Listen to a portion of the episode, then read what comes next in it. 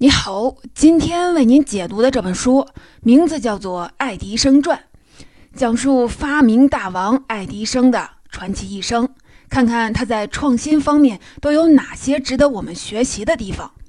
一提到创新这个词，大家总会觉得很遥远，好像能拿诺贝尔奖的工作才算是创新。其实不是。创新就是基于已有的信息来创造出更符合自己需求或者是社会需求的新东西。比如说，改良网上的菜谱，让它能更符合自己的口味儿；针对自己的体质和减肥的目标，制定适合自己的健身计划；根据周边环境和工作地点，制定最方便的上班路线等等。所以啊，不管你从事什么行业，善于创新都可以使自己更舒服的生活以及更有效率的工作。爱迪生就是将创新能力用到极致的人。我们通过向他学习如何创新，就算不能成为另一个发明大王，但只要掌握主动创新的方法，也可以帮助我们在生活和职场上更有效地解决问题。本书的作者是原苏联的拉皮罗夫斯科伯洛，他并不是一位传统意义上的作家，而是一位技术科学博士。他还是俄罗斯国家电气化计划的工作成员之一。正因为如此，这本书在爱迪生发明创造的细节描述上非常的详细，也让我们可以近距离的了解到爱迪生是如何运用创新能力。一步步从一个卖报童变成了一个发明家。接下来，我们就按照发明前的准备工作、发明过程中采用的技巧和企业配套的制度流程三个方面，来介绍爱迪生以及他建立的公司是如何进行创新的。在说这三个方面之前，我们先来简单的介绍下托马斯·爱迪生的情况。大家都知道，搞发明是一件既烧钱又烧脑的工作。尤其爱迪生那个年代，没有互联网，也没有风险投资，所以搞发明通常是上层社会有钱的知识分子干的事儿。就拿发明电话的贝尔来说，他的父亲是做人耳听力研究的专家，家境非常的殷实。凭借着父辈的指导，贝尔十五岁就被英国爱丁堡大学语音学的专业给录取了。二十二岁，依靠美国波士顿大学提供的设备和资金，开始研究电话。这才在六年后发明了实用性的电话。按照这个思路来推断，爱迪生怎么也得是一个有钱有理想的名校毕业生吧？可事实并不是这样。爱迪生1847年生于美国俄亥俄州的米兰镇，家庭的生活条件很不好，他自己啊甚至连小学都没上完就中途退学了。所以啊，相比于同时代的其他的发明家，爱迪生既没有资金，也没有接受过完整的教育，这就直接导致爱迪生在搞发明初期可用的外部资源几乎为零。但就是在一没钱二没人的情况下，爱迪生竟然成功的逆袭，一生获得了超过一千项发明专利，相当于每个月都有一点二五项，并且范围。覆盖了电学、声学、光学、化学、机械学等诸多的领域。相比来看呢，贝尔这样的科班出身的佼佼者，一生也仅获得了十九项专利，还都和电话技术相关。爱迪生之所以能够成功，根本原因在于他重新定义了发明创新的目的，那就是满足用户的需求。相比于同时代的其他发明家，爱迪生在发明创新的过程中加入了对用户和市场的思考。下面我们就来看看他是怎么实现这个目的的。首先，在选择创新的方向上，爱迪生认为这个方向要既有需求也有技术。有需求是说，任何研究课题都必须是需求驱动的，不能是一群科学家拍脑门想出来的。这一点在今天听起来可能已经不新鲜了，但在那个时代，这种定位无疑是领先的，因为当时发明更像是上层社会的游戏，很多研究都是兴趣驱动而不是需求驱动，这就导致搞发明的目的变成了秀技巧和秀智商，很少有人去关心这个发明应该怎么用，用的好不好。爱迪生则认为，满足需求是衡量发明价值的唯一标准。再精巧的发明，用户用不到或者是用不起，那都是不成功的。爱迪生的这点心得是年轻时交了学费换来的。那时，爱迪生花了很长时间发明了一个电子表决器，这个机器可以通过两个按钮来采集用户的投票。实时汇总，然后在仪表盘上显示出结果。可是，当爱迪生意气风发地向国会推销自己的产品时，国会主席只说了一句话，说这是他见过最没用的发明。后来，爱迪生才知道，缓慢的表决也是一种政治手段，可以利用拖延来通过那些不受欢迎却又不好拒绝的行政法案。所以啊，提高表决效率的产品自然不会受到国会政客们的欢迎。这次失败也让爱迪生意识到，发明最大的困难并不是技术瓶颈，而是要证明这项发明是有必要的。因为只有能解决用户痛点的研究发明才有价值，才能卖得出去。相比于有需求、有技术，意味着选择的研发方向不应该领先市场太多，最好是核心技术都已经成型，但市场又还没被挖掘。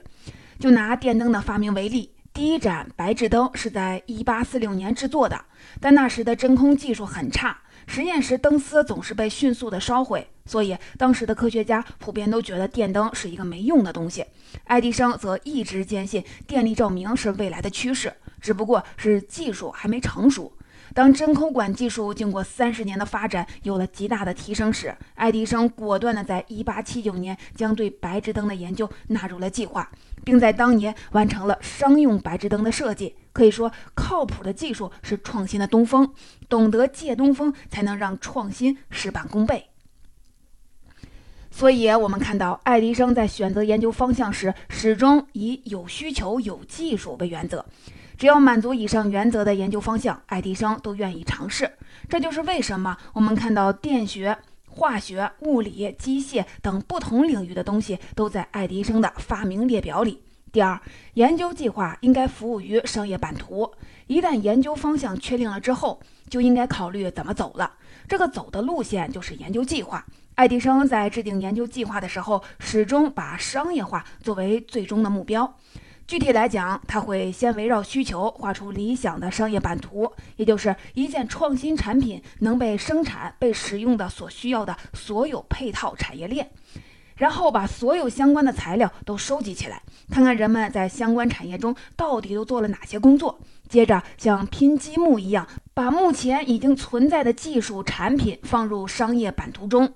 看看哪些环节已经成熟，哪些环节还需要优化，哪些环节目前还是空白。一旦把这些分析清楚，接下来要做的就是针对可优化的环节或者是空白环节进行研究，直到把版图填满。我们还以电灯的发明为例，当时有很多的人都在做灯泡的改良，可以说大家选的方向都对。那为什么只有爱迪生的电灯商业化成功了呢？这是因为爱迪生明白。用户需要的是能发光的电灯，而不是一个灯泡。所以啊，爱迪生还同步制定了电网、电表、发电机等配套设备的研发计划，并提前做了专利的布局。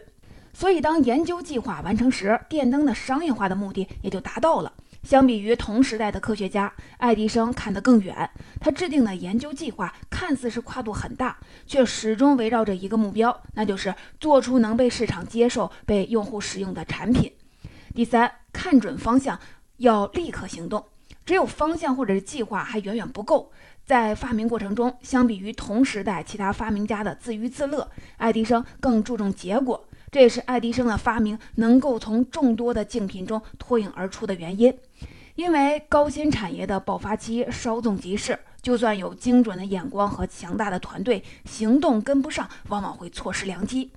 就拿柯达公司来说，大家都知道，柯达因为坚守胶卷业务而经历了破产风波。但事实上，柯达是最早开始研发数码相机的企业，并在当时雇佣了最好的技术团队。柯达管理层很早就知道，数码相机更加方便，用户体验更好，是未来的趋势。但却因为传统胶卷业务的利益而延缓了项目的研发进度，最终错失了数码时代的蓝海市场。爱迪生就不一样了，在对创新方向做出判断之后，他就会立刻行动。举个例子，在第一次世界大战时期，由于苯酚是炸药的重要组成部分。美国作为参战国，对它的需求量非常大，但是因为之前的进口国是敌国，所以也不能再进口了。爱迪生得知这个消息后，就意识到，一旦停止进口，本土的苯酚生产一定是有机会，工业化苯酚合成会是未来的趋势。从做出这个判断到完成技术选取、细节优化、组建苯酚合成工厂，爱迪生一共只花了十八天。他也因此率先获得了包括美国政府在内的大量的订单。可见，看到机会不等于能抓住机会，立刻行动才能够让自己抢得先机，占据主动。第四，做实验要肯花笨功夫。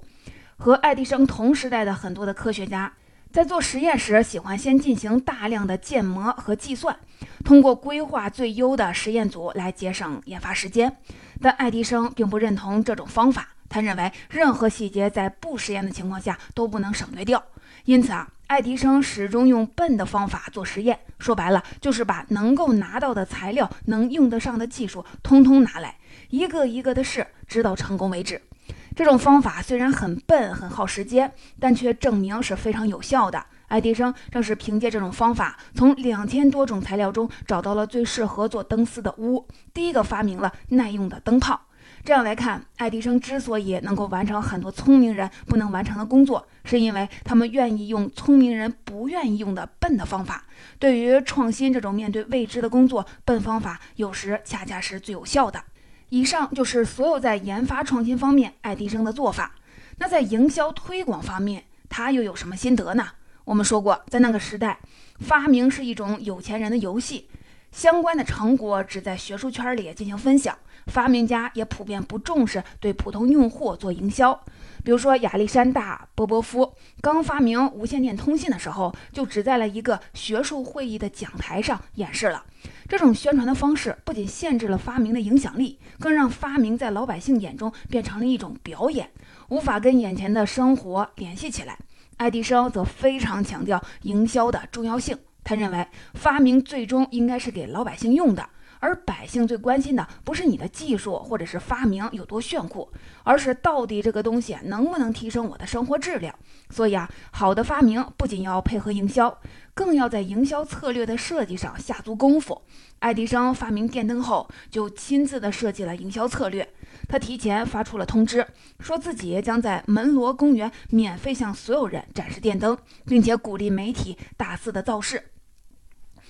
接下来，他不让任何人在这之前见到电灯，保证电灯的神秘感。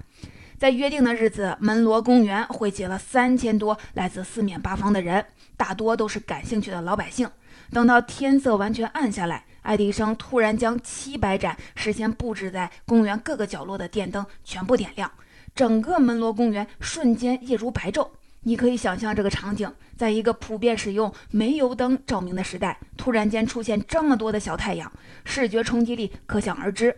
正是凭借这种超前的营销意识和策略，爱迪生成功的将自己打造成了创新的代名词，极大的提升了在公众心中的知名度。不仅如此，爱迪生还认为抢市场要和搞发明同时进行。爱迪生是最强调市场的发明家之一。我们前面介绍了，爱迪生在选择创新方向时是基于真实需求的。但如果市场已经被占领，有需求也就没用了。以平板电脑为例，IBM 早在两千年就研发出支持移动办公的平板电脑，但是因为定价过万，普通老百姓根本就用不起。等到苹果公司推出了只卖几千元的 iPad 后，IBM 也就失去了平板电脑市场的优势。可见，抢市场不仅需要好的产品，也需要好的市场策略。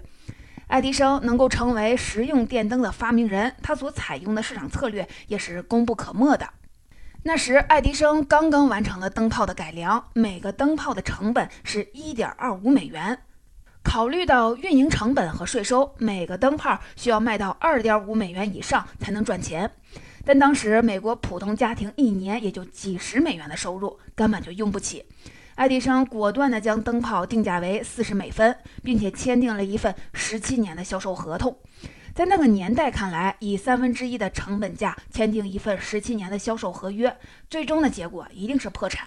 但爱迪生判断未来灯泡的边际成本一定会降下来，但如果等到那个时候再去推广，很可能就丧失了市场的主动权。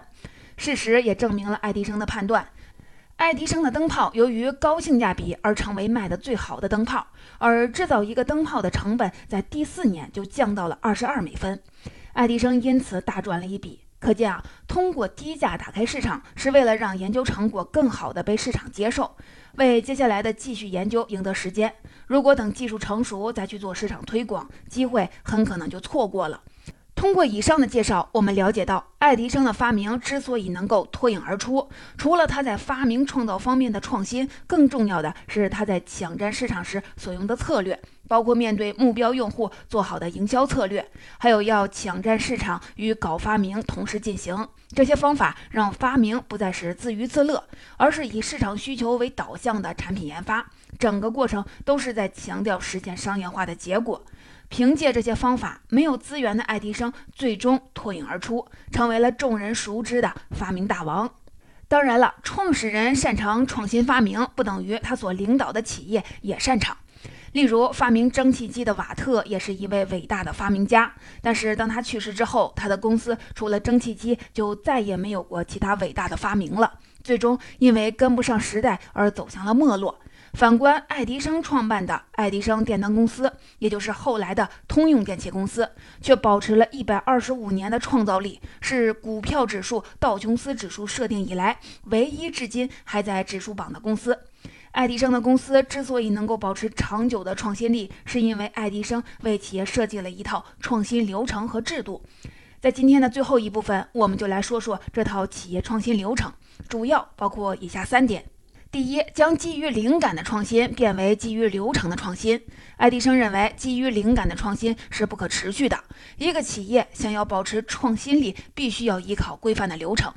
具体来说，爱迪生基于自己的经验，将企业创新流程总结为了三步：首先是基于广泛的市场调研，确保要做的产品能够解决问题、满足需求；第二步是对于相关技术和同类产品进行分析。发现他们的不足，最后就是针对不足设计优化方案，推出自己的创新产品。企业只需要按照流程一步一步的进行，就可以发现靠谱的创新点，并最终设计出有市场且功能完善的创新产品。第二，将市场与研发分离，建立工业创新实验室。在爱迪生看来，研发本身是一个慢活，不应该和市场部门放在一起。所以啊，爱迪生将市场部门与研发部门分离，建立工业创新实验室。这点啊在今天看来没有什么新奇的，但在那个年代却是一个重大的变革。因为在此之前，搞发明和开公司之间没有什么关系。正是由于爱迪生的这项机构改革，才有了真正意义上的工业化创新，让创新发明不再是学术圈的自娱自乐，而是要真正的转化为能够解决问题的商业产品。一直到今天，包括谷歌、微软、腾讯、百度在内的很多创新型的企业都是采用的这种架构。第三，爱迪生设计了基于市场反馈的迭代开发机制，也就是要求公司的研发部门基于用户反馈的意见来不断的完善产品。这一点在当时同样是具有颠覆性的。在那个年代，搞发明的几乎都是社会的精英阶层，他们做出的产品往往是为了实现自我的想法。但爱迪生则认为，产品应该体现用户的意愿，也就是说，企业创新部门应该是为用户工作的。所以啊，爱迪生要求市场部门持续的收集用户的意见，并汇总反馈给研发人员，让产品能够按照市场的反馈同步优化。这种迭代开发机制，直到今天仍然在创新领域被广泛的使用。总结，我们来看看从这本书当中到底学到了什么。我们了解到，爱迪生之所以能够在没有钱和资源的背景下成功逆袭，是因为他重新定义了发明创新，让搞发明从自娱自乐变成了满足用户需求的重要手段。正是在这种理解的基础上，爱迪生在选择创新方面、制定创新计划以及具体的发明过程中，都将满足需求作为制定各个策略的出发点。比如说，他会选择既有需求又有技术的创新方向，这样可以从理论上确保所做的发明工作有市场，而且在技术上是可行的。而且他会制定服务于商业版图的研究计划，保证在研究完成后，发明的产品能够商业化，并真正的被大家用起来。爱迪生还非常的注重结果，他会看准方向后立即行动，做实验肯花笨功夫。在把发明推向市场的过程中，他会面对目标用户做好营销策略，提倡抢市场与搞发明同时进行。可以说，爱迪生是一位有执行力、有毅力、会宣传，而且有商业头脑的发明家。这些特点结合起来，才为他赢得了“发明大王”的称号。我们最后介绍了爱迪生为企业创新所设计的流程和制度，主要包括了三个方面，分别是将基于灵感的创新变为基于流程的创新，将市场与研发分离，建立工业创新实验室，设计了基于市场反馈的迭代开发机制。爱迪生的这套设计能够让公司的创新不依赖于某个时代的发明家，而真正的成为一种企业流程和习惯。你看啊，做创新并不是基于灵感的拍脑门儿，它也是有套路的。创新也不是闭门造车，它是建立在已有的成果和信息上的。爱迪生能够成功，除了他使用的创新方法，更重要的是他重新思考了创新的目的。所以啊，当我们希望用创新的方法来解决问题时，一定要保持独立的思考能力，从问题产生的源头来思考解决方案，这才是创新的精髓。